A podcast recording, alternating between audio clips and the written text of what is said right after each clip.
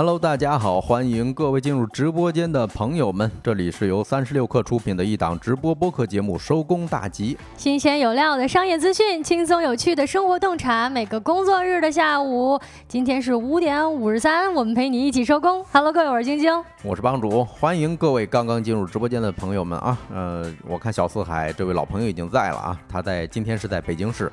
呃，也感谢啊，小宇宙的朋友们订阅我们的节目。嗯，今天呢是九月二十二号，一个星期五啦，各位，明后两天就是周末了。另外跟各位播报一下，距离十一假期还有四个工作日啦，开心吗？哎呀，这个简直就是呃，打工人的近一段时间的咱们节目听众的一个续命的东西啊。是，每天都报一个数是吧？倒计时四个工作日，也就是下下一周开始。哎，对，哎，咱们打工人都是数着手指头在这过日子呢啊。嗯，你看小四还说啊，十一上班啊，那恭喜你能领三倍工资了，能领三天啊。哦，跟大家科普一下，因为是十月一号到三号的话。其实是一个法定的假日啊，然后后面那几天应该属于调休，理论上讲是这样，所以应该是能领三天的三倍工资。哎呦，小四海本人也在说三天三倍工资，还加了个狗头，不知道你是在这儿让我们同情你，还是在这儿给我们拉仇恨呢？啊，今天呢开场的互动话题，想跟各位聊一个比较有意思的新闻啊，就发生在今天的，什么事儿呢？据说呢在天津啊有一个喜事儿啊。在一场婚礼上，有一个兄弟啊，给自己的哥们儿随礼的时候呢，带去了一本刮刮乐。哎，结果呢，记账的大爷拿着这个刮刮乐，直接看懵了。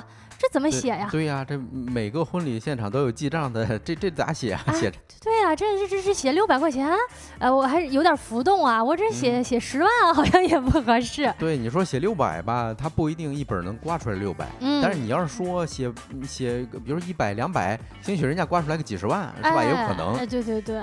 然后呢，这位男子本人就说：“要不你写一本刮刮乐也可以。”我觉得挺好的啊。现在呢，新婚礼物带上一本刮刮乐，其实是送了一个好彩头。头，嗯，是，哎，这个小策还说价值呗，这个价值是指咱刚才聊的这个是吗？就是直接写，哎，一一本价值六百元的刮刮乐是吗？嗯，可能是写价格啊，它价格是六百块钱，价值呢你自己刮吧，你刮出来五块钱可能是五块钱，但是挺有意思的啊，这么一个新闻跟各位分享一下，相信大家十一呀这个走动喜事儿的朋友可能挺多的啊，带什么新婚礼物呀，随份随多少钱呀，其实。都是一个难题。嗯，对，昨天咱正好也讲这个话题来着哈，就是一到国庆中秋的时候，就随份子的机会就多了。嗯嗯，张佳宁说下午好，下午好呀，欢迎各位在下班时间打开我们收工大吉这档节目，是三十六课旗下的一档全新的直播播客。嗯，每天晚上大概在五点四十，也有可能五点五十，也有可能六点钟开播啊，各位可以看着时间。不过我们每一期的这个开播时间呢，一定会在我们听友群里跟各位报告的啊。啊，如果喜欢我们的节目，也可以加入一下我们的听友群，右下方啊，麻烦运营同学上一下我们小助手的微信。欢迎各各位在下班的点儿进我们三十六课的公众号直播间晃一圈，跟跟我们一起互动。我们也会把你的留言纳入节目的正片当中哦。嗯，对，之前有朋友说啊，周末听不到我们的节目啊，感觉很孤独。呃，现在我们是开通，陆续开通了小宇宙啊、苹果 Podcast 啊、喜马拉雅、网易云。B 站等平台啊，大家可以在这些平台上搜索“收工大吉”四个字儿，欢迎大家关注。哎，错过我们某些环节的朋友们啊，也可以在这些平台上错峰收听。在今天的节目当中呢，我们会跟各位聊一聊，听说呀，泡泡玛特要开游乐园了，你会想去吗？嗯，以及国庆抢一个回家的票，怎么就这么多幺蛾子？还有我们周五的特别板块，周末玩点啥？只不过呢，今天这期节目是更特别的板块，会跟大家推出国庆看展指南。啊，在正式开启这些话题之前呢，让我们用几分钟时间进入今天的资讯罐头。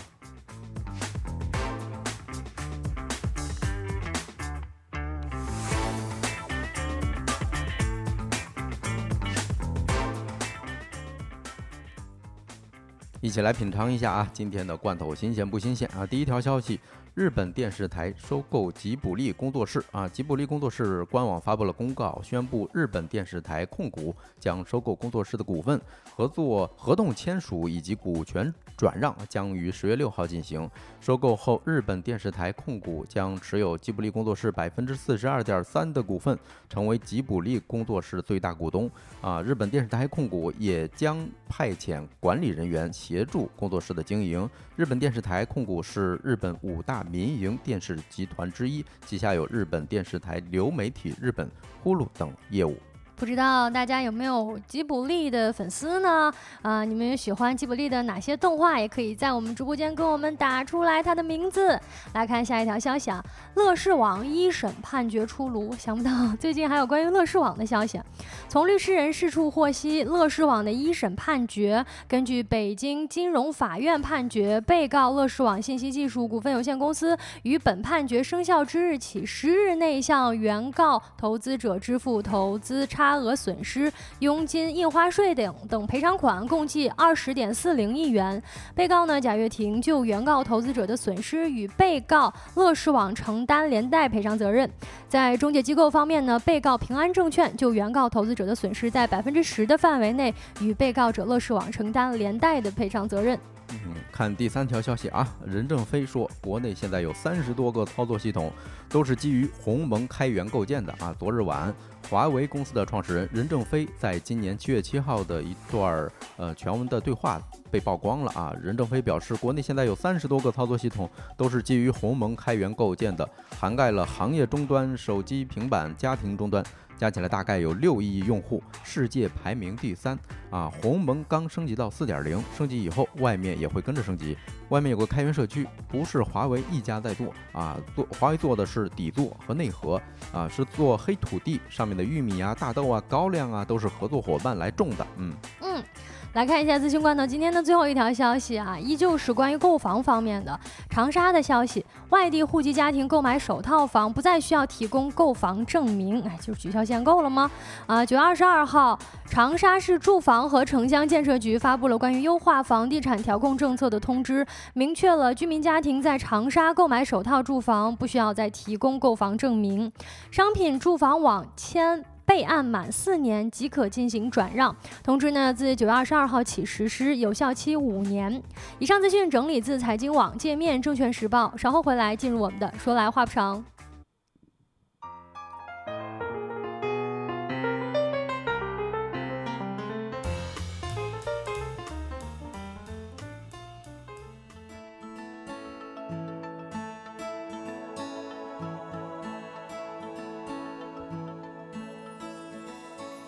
Hello，各位，欢迎回来，一起来到说来话不长环节。呃，今天呢，由于时间的关系，我们会在这个环节跟各位聊两个话题啊，也在公屏当中可以看到滚动的字幕。第一个话题，一起来聊一聊泡泡玛特最近开了啊主题公园儿。哎呦，这个我今天看到这消息的时候，还有还一懵。哎，我说这公园它得花多少钱，在哪儿买这么一片地去搭个公园去啊？是啊，以前都是在呃商场里头，或者说地铁站看到他们戳的那个自动的那那机器，应该是是吧？对对对，我们一想以前提到泡泡玛特，对吧？还在想它是小玩具呢，啊，小盲盒呢，哎，想不到呢，人家都已经开城市公园了。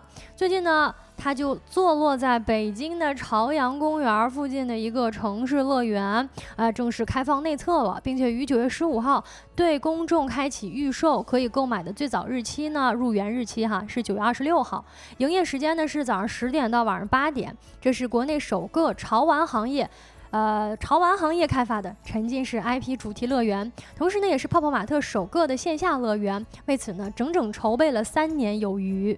哦，这个离我家还挺近的啊，就在我家附近啊。这竟然是在朝阳公园里头租了这么一片地儿，相当于是吧？嗯嗯，我看小色还说啊，我是泡泡玛特的粉丝，哎，那你可以周末的时候去看一看。哎，不对，是二十六号才开，对吧？二十六号应该是下一周的周二。嗯，我觉得他可能故意要赶在这个整个十一假期之前开幕吧？哈。嗯，对，嗯，呃，我就是有突然想到一个问题哈，就是泡泡玛特现在。坐落这么一个乐园啊，像北京就有好好几种，比如说欢乐谷，哎对，是吧？还有什么那个那个环球影城是，哎呦这个怎么竞争啊？感觉好卷啊，这个赛道现在。哎，没错，尤其是你像我们已经成型啊，跑了很久的，像上海的迪士尼啊，北京的环球影城啊，那如果说国内如今终于要我们有我们自己的主题公园了，它到底能不能跟迪士尼们掰掰手腕呢？它是怎么走到这一步的呢？这个话题我们来展开聊一下哈，嗯。啊，首先呢，大家可能比较关注的一个问题啊，就是这一次泡泡玛特的城市乐园的门票大概是什么价格的？这里也跟大家介绍一下哈。嗯，首先，嗯，呃，我看咱评论区有一个铁粉啊，一直在介绍泡泡。哦呦哦呦呦呦呦！嗯，小赛说票都卖光了啊，总部是在北京的，看来你已经有关注哈，因为九月十五号起始就开始预售了。啊，虽然是二十六号才开，但是相当于它要预售十几天呢。啊，可能早就已经这个预售抢空了。嗯，其实泡泡玛特的粉丝本来就是很多的。那这一次的门票呢，它是由大门票和两个付费项目组成的。其中呢，大门票是通票，也就是说进入这个游玩区，绝大多数项目都是一个通票可以使用的。它的成人标准定价呢是高峰日，你这高峰日应该就是比如说这种节假日。哦，就是周末的时候，或者说放假期间啊，就人比较多的时候吧。嗯，高峰日呢是一百八十元，平日呢是一百五十元。另外呢有两个额外的收费项目，就是一个是奇趣逗乐屋，一个是心愿之旅，定价呢分别是一百三和一百五。哎，这俩项目咱也不知道啊，就是有什么特别之处吗？这个评论区的小四海，我不知道你有没有了解过啊？这两个项目，哎，咱们一听这价格，其实单独的这小项目价格也不便宜呢哈。按照这么来算的话，比如说一个成年人如果要在国庆假期啊，比如说十月一号，我想去玩它的所有项目，其实去一趟要花四百六十块钱。啊，这个价格的话，基本上如果你没没抢到其他的票哈，去出嗯去跨城的这种票的话，基本上这个价格你就花这儿吧，差不离了。是，其实这价格还真挺贵的。所以这一次呢，关于定价的问题，关于定价的一个标准体系，很多玩家也都把它跟迪士尼、还有环球影城、还有欢乐谷，我们刚才提到的这几个大的主题乐园啊的门票定价呢。比了一下哈，啊，比如说目前呢，上海迪士尼乐园和北京环球影城它的高峰日单次门票是七百一十九和六百三十八，相当于是六七百块钱，其实是还是要比泡泡玛特高很多的。哦，高确实啊，大概四百块一个六百块，哎呦。高个百分之五十哦，对，这么一看还是挺有性价比的哈。对，但是欢乐谷能玩一天。哎，说到重点了哈，不少玩家也认为啊，那你拿迪士尼跟环球影城跟这个泡泡玛特的比，其实是没有可比性的。怎么说呢？泡泡玛特这一次的占地面积其实只有四万平方米。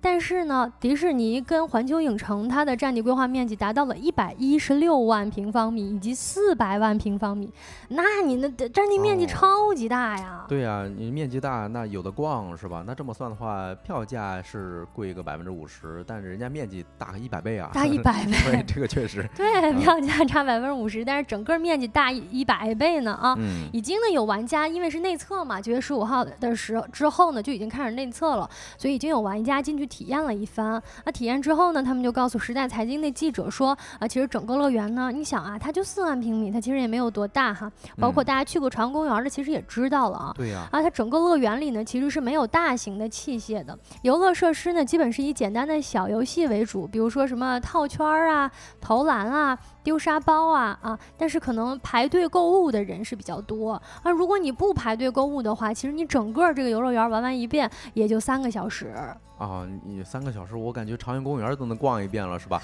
另外，我印象中朝阳公园是有一片游乐区，是有什么投篮啊。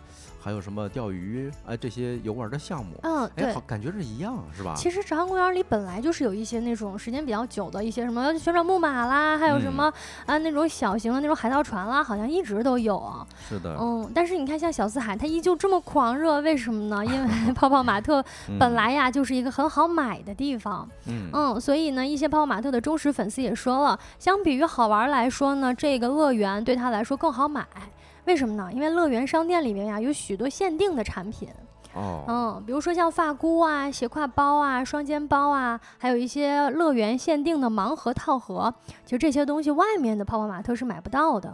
哦，这个确实啊很有吸引力，因为泡泡泡泡玛特它很出名的是盲盒，是吧？有很多款式你得抽啊。你看，就像评论区的刘同说的啊，就是一个大型的采购采购现场，嗯，主要就是买东西，有点上货去的意思哈。所以说，在社交平台上呢，很多人对于泡泡玛特城市乐园发售的这个产品的讨论，其实也是不亚于乐园本身的。大家可能更关注在我这一次能买到什么东西。不知道咱们评论区啊直播间的各位。有没有是泡泡玛特的粉丝啊？就首先小四海肯定是了。小四海，你有没有关注到这一次乐园限定的产品都有哪些呢？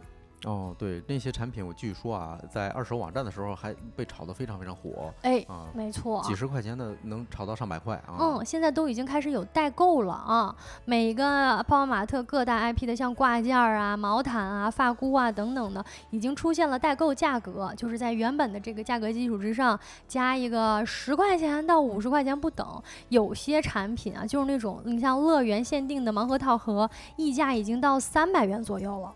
哎呦，这个跟呃，我我潜伏在某些什么抢票的黄牛群有一拼了，都抢一张演唱会的票啊，便宜点的可能也得加个这个两三百块钱儿也就。嗯，没错。而且呢，进了这个整个乐园体验的人呢，也说，就是猫里城堡一楼的商店算是整个乐园人最多的地方，尤其是专门排队买限定盲盒的队伍，那是特别的长啊，排队半个小时才能买上一盒。嗯，还有。其实还有不少的这个黄牛跟代购啊，都冲进去买，都是一袋一袋的买啊。你其实泡泡玛特的这个本来的粉丝群是非常非常大的，它整个基数很大，但是呢，很多人他不见得会来北京啊，那他有买的这个需求，但是只能在这儿买，于是呢，可能就衍生了一些黄牛跟代购在这赚这个差价。对，呃，你看小四海还提供了一个信息啊，说一个月之内进园的，好像还有个呃护照盖章的。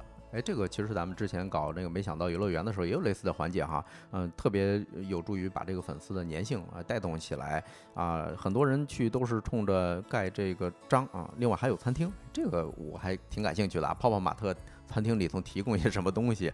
嗯嗯，我也很好奇，咱也没去上啊，不知道有没有人去过。如果有一天小四海去了的话，可以在听友群跟我们分享一下哈。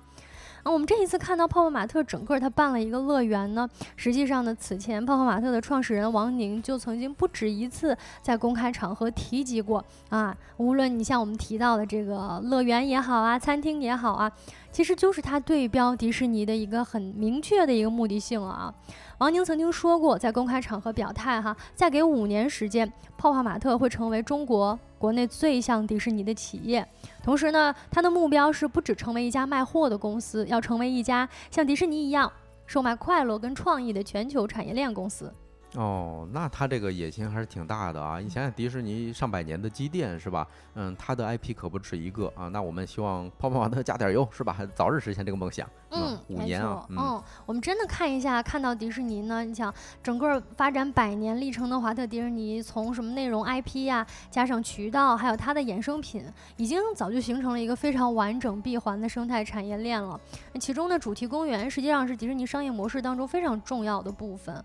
嗯，从迪士尼到的这个虚拟 IP 开发，走向实体乐园，完成这个闭环，实际上呃经历了非常非常多的历程。而我们来看一下他们的一个业绩表现。呢，截至二零二三年七月一号的二零二三年财年的第三季度业绩显示，迪士尼的乐园体验以及产品收入大约是八十三点二六亿美元，能够占到迪士尼集团总体收入的百分之三十七。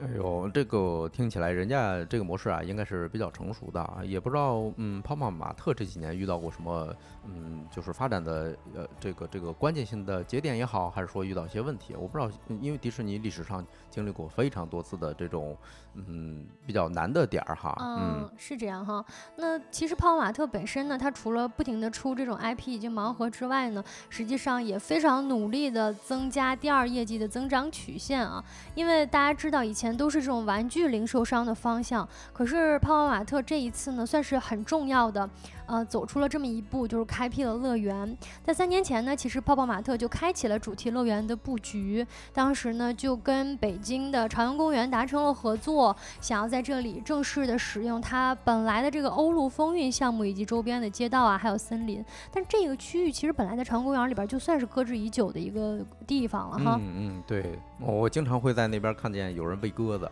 哦啊，好像还有不少人在那拍婚纱照。哎，是是是。不过这一次不知道，估计可能进不去了啊啊！之前呢，就有业内人家、业内专家曾经指出过哈，泡泡玛特拥有着多个 IP 和一批忠实的用户。那这一次做主题乐园的资源跟优势是很明显的，只不过呢，在整体的一个乐园运营和管理方面还是有欠缺的，需要通过合作呀，通过新的探索来弥补。嗯，对，因为因为泡泡玛特它根据过往的一些财报，我们其实可以看出它确实呃优势是在哪儿，是 IP 设计啊等等这些形形象的一些小玩意儿是吧？你确实你线下的东西，你搞一个游乐场，这还是特别特别专业的。嗯，对，而且最主要的是哈，你看我们喜欢迪士尼的人或者喜欢环球影城的人，他更多的其实是是在内容的基础之上产生的，比如说来自于漫画呀，来自于动画呀，来自于动画大电影，但是。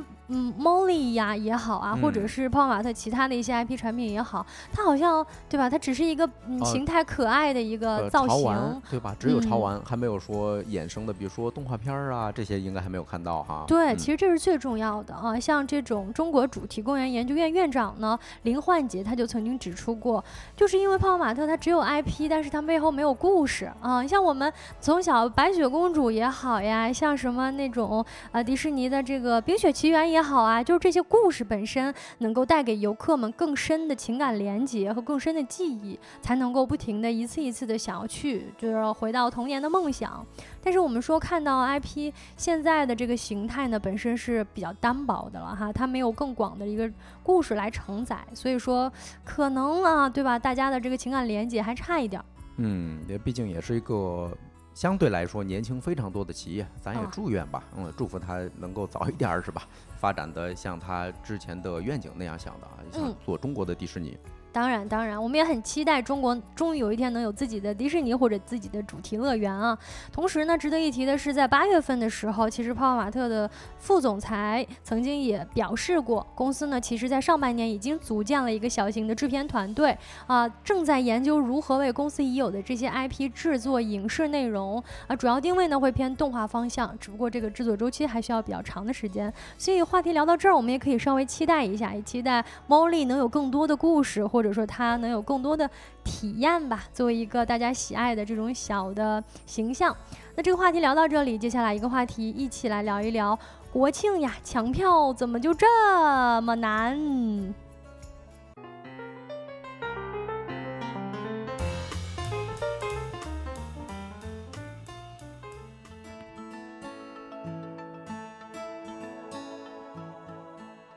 嗯，欢迎大家回来。哎，你看蒲公英子也说了啊，天美乐园正在建设，准备推出。确实啊，这两天也是一个比较大的 IP 啊，就是王者荣耀它背后的这个设计工作室吧，应该是。嗯，那这个话题，呃，这个话题咱们来聊一聊抢票这件事儿啊。我相信大家这两天老是被一二三零六给刷屏，是吧？嗯，没错。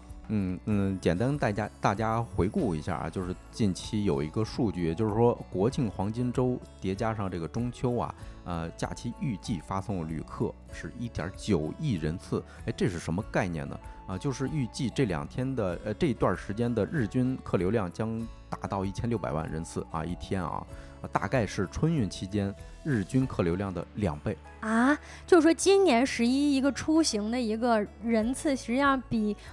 比比过年还要多，而且是两倍的这么一个夸张的数字。是的，是的，对，所以说我感觉啊，这个是造成今年票特别难抢的一个非常重要的原因哈。啊，但是本身呢，其实，嗯，怎么说，大家也看到过很多关于一二三零六的新闻，我们简单的就带大家来过一下这几天比较争议的一个点。首先先看比较近的一个是关于票涨价的。哎，其实咱们前两天这个快讯的时候提了一嘴啊，就是有网友发现买火车票，就是高铁票吧，动车票。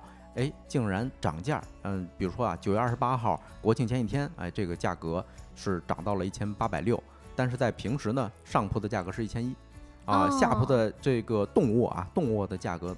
超过两千块钱了，嗯，这是远远超过机票的价格的。对这个呃消息印象挺深刻的，因为我们此前从来没有见过火车会涨价的，因为我们印象当中火车票其实一直都是一个定死的价格。是啊，是啊，呃，正好聊到这儿了，那就问问大家呗，哎，大家都抢到票了吗？是用什么抢的呀？是吧？嗯，我看我们这个运营小助手也问大家呢，可欢迎大家跟我们互动起来啊。嗯，其实第一次听说这个火火车票涨价。啊，然后呢？其实这个客服人员是怎么回应的呢？是车票本身呢是分两种价格的，一个是公布的票价，另外一个叫是执行票价。嗯，对，什么意思呢？就是嗯，公布出来的就是执行的，然后呢，这个这这如果它没有显示折扣，那就是执行的是原价票。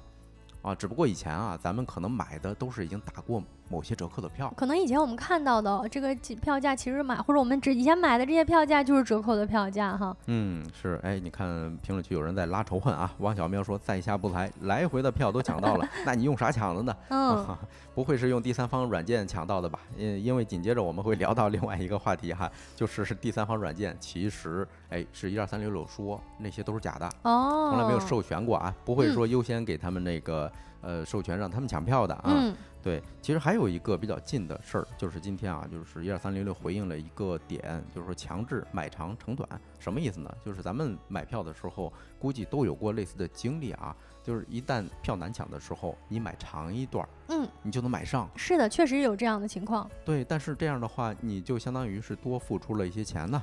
嗯，多付出那些钱，只要我能坐上，其实就行啊。对对，你看过去咱都是这么想的。有一年过年的时候，我真的是我家是河北，但是我是买的到了河南最南边儿。哦，就其实你那个乘坐的那个路途挺短的，但是实在买不到票。嗯，对，基本上也就是多花了两三百块钱儿。我印象中啊，当时好像还是普通票的时候，反正确实，哎呀，怎么说呢？你心里头肯定会感觉到不平衡呗。嗯，那这一次幺二三零六是回应了这个情况，对吗？嗯，对，因呃一二三零六回应的是。嗯，确实啊，存在这种现象啊，就是说全程票如果还有区间票这个售完的话，嗯，不同的区间它的起售点是有差异的啊。嗯啊，另外一个就是，其实今年八月份的时候，中国铁路也嗯回应过，说运力如果一旦紧张，就优先满足那些长途旅客啊。但是你如以我为为例哈，并没有说所有长途旅客都是这个呃怎么说呢？每个人都去买票，不过他们买我，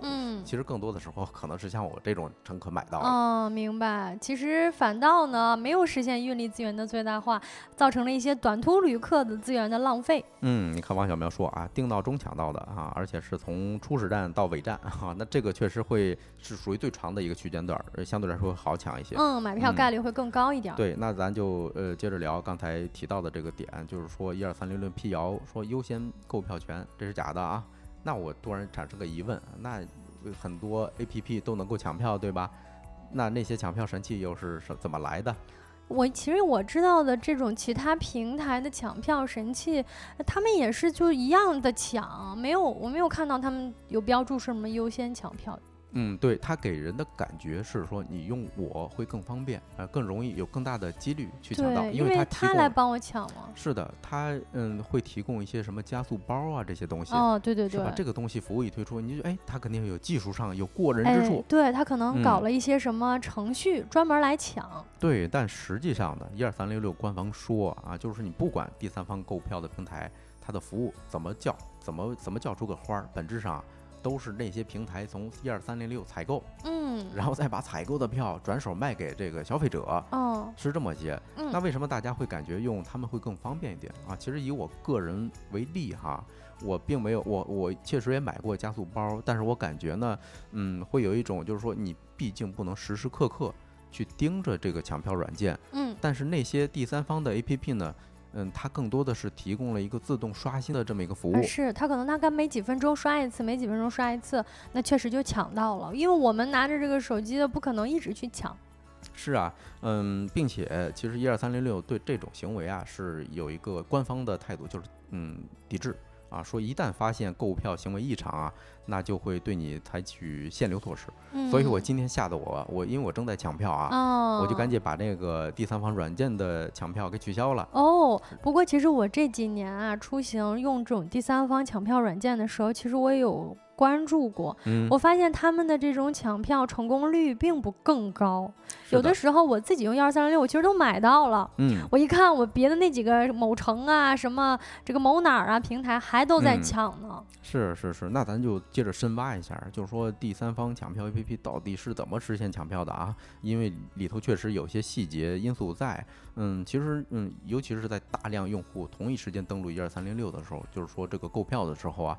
能不能抢到票，决定因素其实只有两个，一个是网速，另外一个是手速，嗯，对吧？你像刚才汪小喵说嘛，因为手速快嘛，定个闹钟，早晨起来就开始抢，对，确实能占很大优势。但是呢，你面对的一个普通用户，他面对的是什么呢？是企业级的这种带宽。对吧？你呃，其实企业里头用的互联网这个网速啊，限速远远是要比呃普通用户家里头用的要高。你比如说咱家里头啊，可能就是百兆的光纤，它可能就是网速比我们快。对，其实它网速是比我们要快的啊。对，但大体上抢票的机制是一样的，哎，它也是不断的在刷新一二三零六，呃，放出来这个余票信息，哎，一旦有，它的程序就开始自动跑了啊。咱普通用户就是手动刷呗。明白。嗯，对，其实哎，这儿插一个啊，就是我小呃，我我上大学的时候。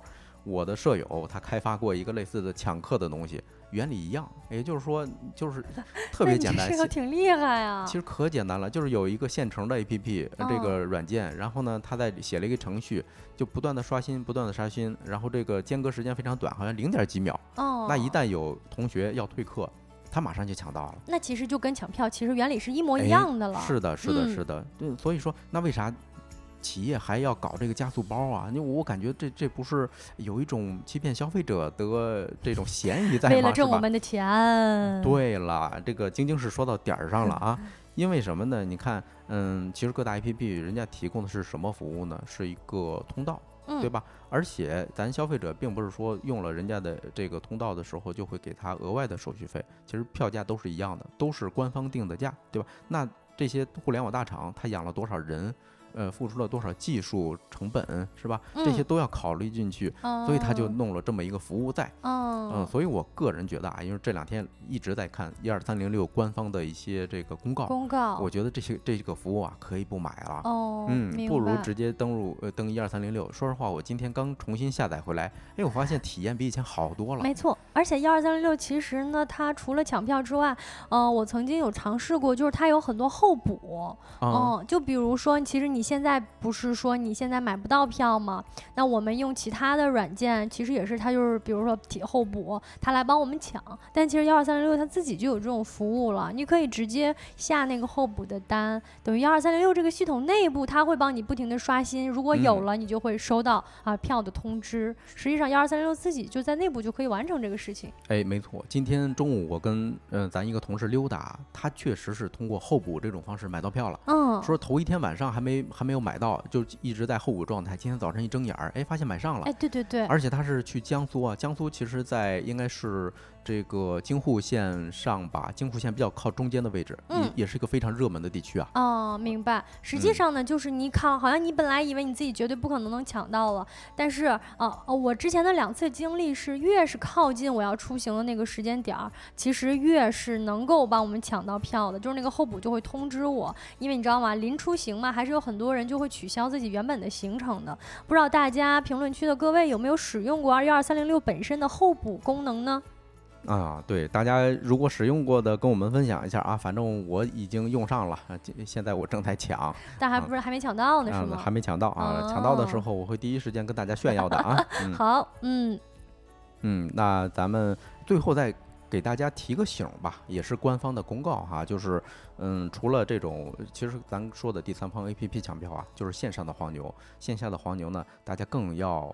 提个醒，为什么呢？就是有些不法分子他会制作什么虚假的购票网站。哎，如果这个网站你根本不熟悉、不认识，他说他能帮你抢到票，千万不要登啊！这时候有可能是钓鱼网站，有可能是套咱们个人信息的网站。是的，是的，是的，嗯。另外还有一些这个黄黄牛，哎，他通过拉一群让你进去，说哎，我那个这个票难抢，要加钱。嗯，你加还是不加？是吧？就是这个时候啊。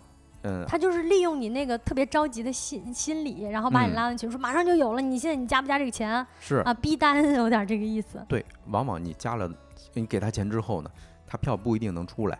啊，我身边就有一个朋友啊，他前一段时间，他嗯，这个通过这种方式跟线下黄牛打交道，嗯，啊，把身份证号都告诉对方。对对对，因为我们要让他帮我们买票嘛，就会把自己的个人信息啊，什么电话号码、身份证号全给人家了。嗯，对。结果呢？结果闹了点不愉快。然后那个黄牛就把他拉黑了，钱没退，然后拉黑，拉黑之前说了一句话：“我有你的身份证号，哎，我有你的联系方式，你走着瞧。”挺吓人呢。那多吓人呢，是吧？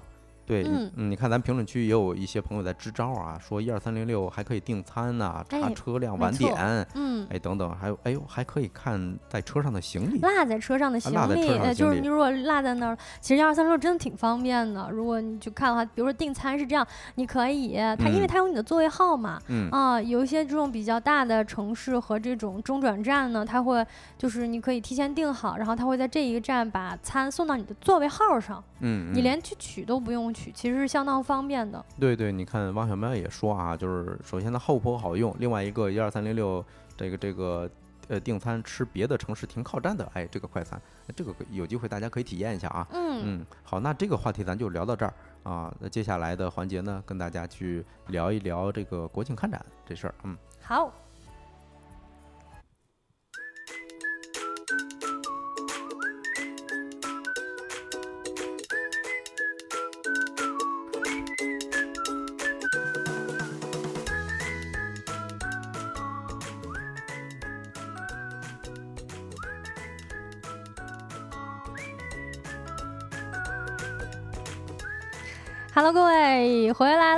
今天我们最后一个环节呢，依旧是周五带来的特别栏目啊、来自我们爱内卫万事大吉的内容了啊、这次的内容呢有点特别，呃，各位熟悉我们节目的朋友知道，我们一般周五呢会跟大家讲一下周末去哪玩儿。那这一次呢，我们会根据马上就要到来的国庆，定向的跟大家分享一些可以出行的呃活动啊。今天这期栏目，今天这个栏目主题呢是国庆看展指南，不知道各位有没有喜欢看展的朋友？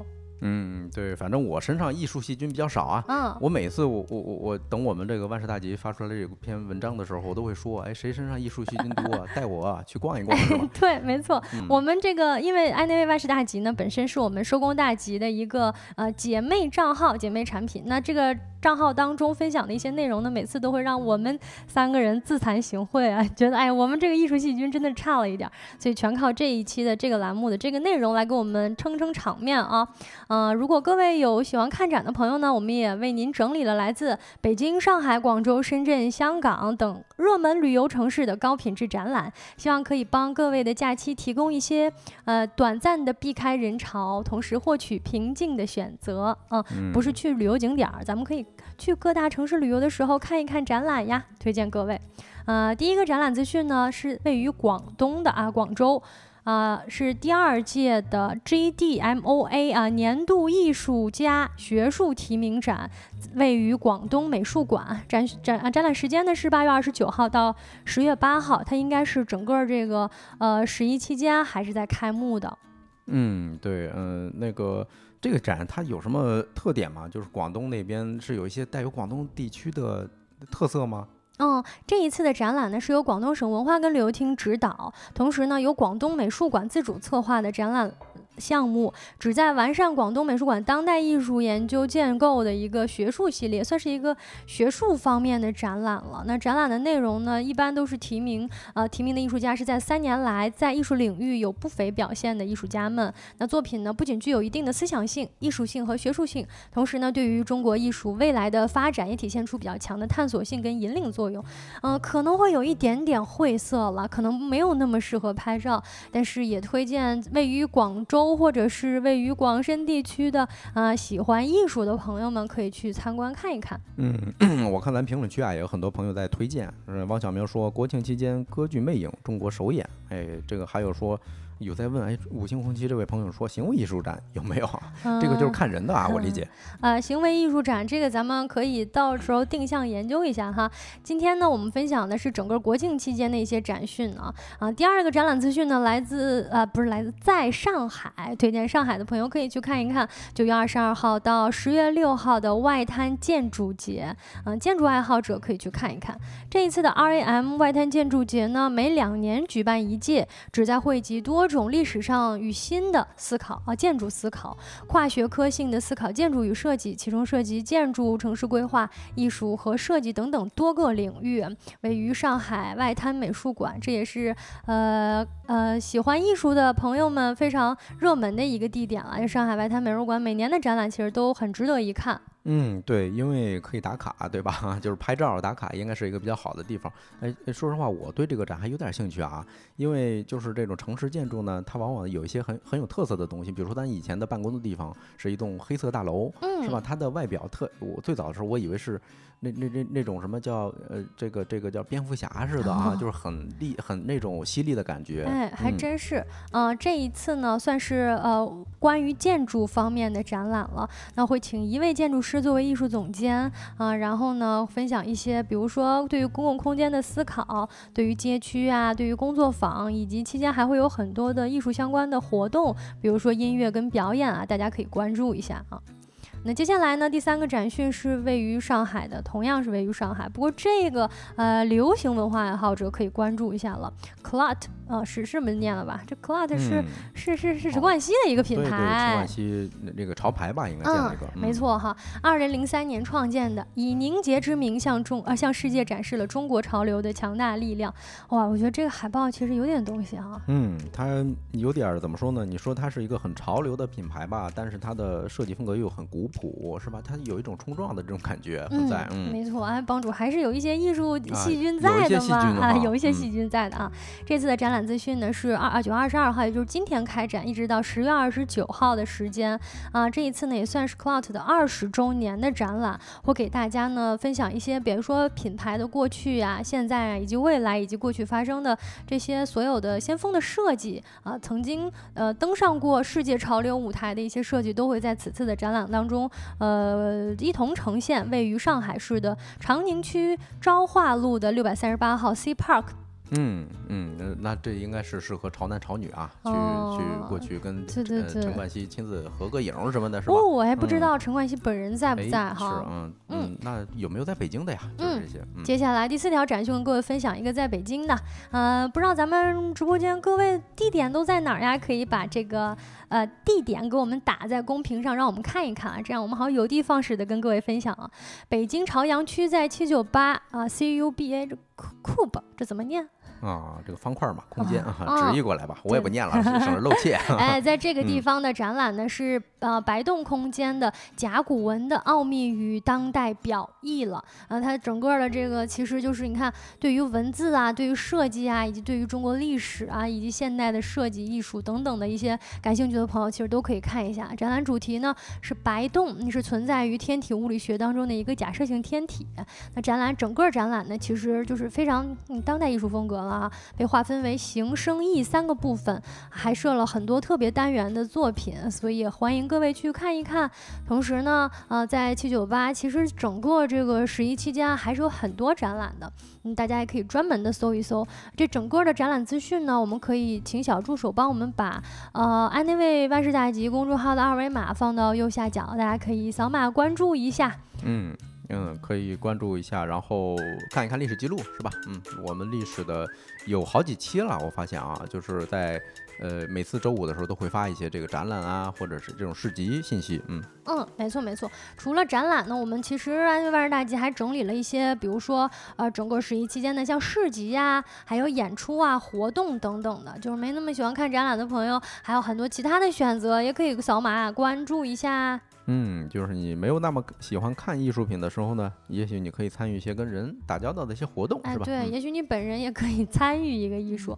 不知道各位国庆有没有看展览的打算呢？或者说有没有其他好玩的活动也想要跟我们分享一下呢？都欢迎在后台留言，也欢迎添加一下我们收工大吉小助手的微信，进入我们的听友群。我们的这些相关的资讯呢，以及相关的有趣的活动啊，大家都会在我们群里面一起探讨交流的。嗯，那今天的节目要不就到这儿，是吧？呃，最后再跟大家介绍一下我们收工大吉啊，收工大吉是一档在每个工作日下班时间开播的直播播客啊。这个下班时间有点浮动啊啊，近期比如说这两天我们是连着六点开播的，对吧？呃，未来多数情况下都是下午五点四十啊。我们有新鲜有料的商业资讯，还有有趣的生活洞察。嗯，以上就是今天直播的全部内容啦。如果各位有任何的建议、意见或者感兴趣的话题投稿，想要了解的事情，或者想要让我们去。去查的事情，都可以添加一下我们的小助手。嗯，那今天的节目就是这样，太阳下山了，什么都没错过啊！我是帮主，我是晶晶，期待下一周的日落时分跟各位再见面。祝大家收工大吉，收工大吉，周末愉快喽！周末愉快，拜拜。过了这个周末，马上就要放假了。哎呀，拜拜，拜拜。